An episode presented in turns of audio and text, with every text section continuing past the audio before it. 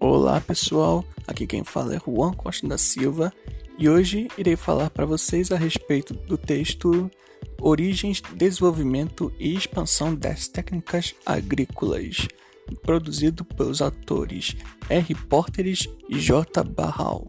O título em questão faz parte do capítulo 27 do livro Metodologia e Pré-História da África, editada por J. Kizerbe o qual é o primeiro volume de uma coletânea intitulada História Geral da África da Unesco.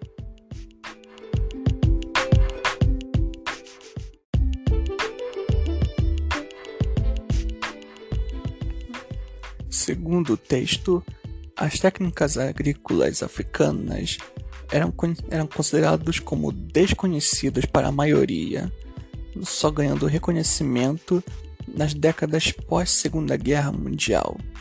Isso se dá devido a certos preconceitos coloniais no século XIX, com o conhecimento geral, a África e a Ásia foram alvo da, do imperialismo europeu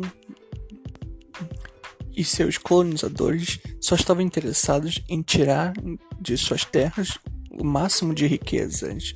Porém, não é de não era de seu interesse só as técnicas agrícolas, hum, com, levando em consideração que as únicas técnicas o qual os europeus haviam aprendido foram em sua própria terra.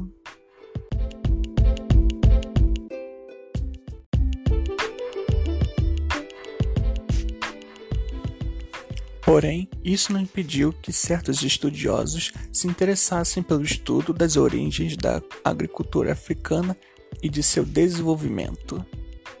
Para se ter uma ideia melhor a respeito da pré-história e da história agrícola da África como um todo, é preciso ter um entendimento melhor a respeito de sua ecologia.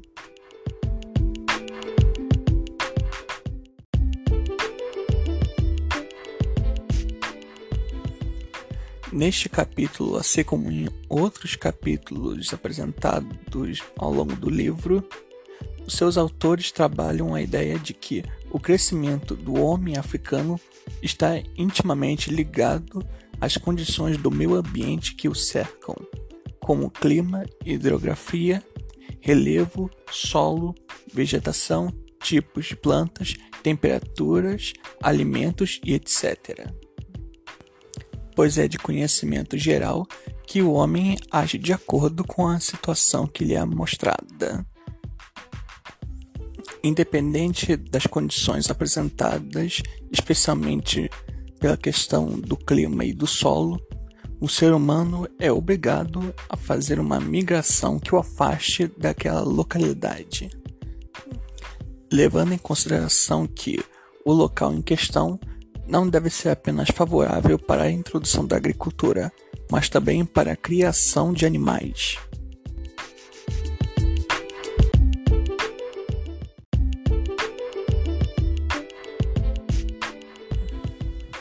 É apontado que regiões áridas como o deserto do Saara nem sempre foram assim, dando a entender que no passado não foram locais possíveis para a agricultura e a criação de animais o que sugere a presença de berços agrícolas e pastoris no Saara no passado, bem antes de sofrer com as transformações ambientais e climáticas. No caso do Saara, a exploração agrícola torna-se praticamente impossível devido à escassez de suprimento de água.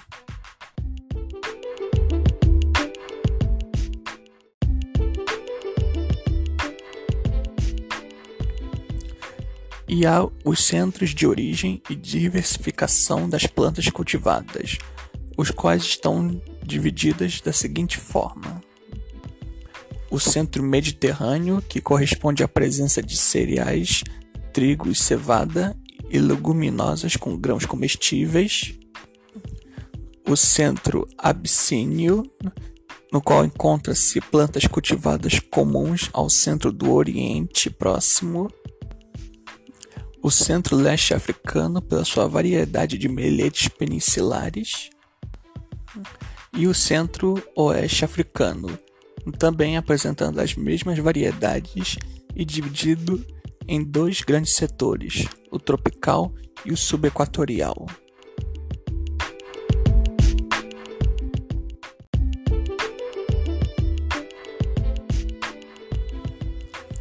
A agricultura desenvolvida nestes centros foi muito importante para a produção e o cultivo de vegetais e cereais, sendo o cultivo de cereais parte de culturas das savanas e das estepes.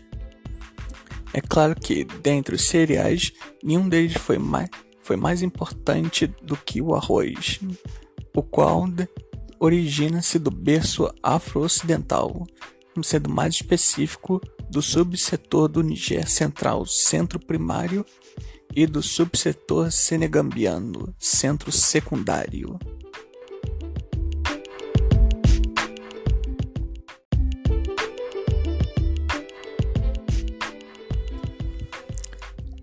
A última parte interessante e também a menos conhecida é a história das relações entre a África e a Ásia, no qual a Ásia havia recebido em troca não só cultígenos do Oriente Próximo, como também uma variedade de plantas vindas do Sudeste tropical. O fato da África fornecer ao homem os recursos necessários para sobreviverem em seu meio ambiente demonstra que o homem africano é tão civilizado quanto imaginam. O que fica bem evidente graças aos estudos feitos por arqueólogos e antropólogos interessados no desenvolvimento dessa cultura que desde o período paleolítico vem, vem se desenvolvendo cada vez mais deixando rastros de sua cultura de tempos remotos. No entanto, a África pode também não conter todas as respostas de que necessitam, deixando um espaço para novas descobertas. E com isso encerramos o podcast de hoje. Espero humildemente que tenham gostado. Eu fico por aqui. Até mais.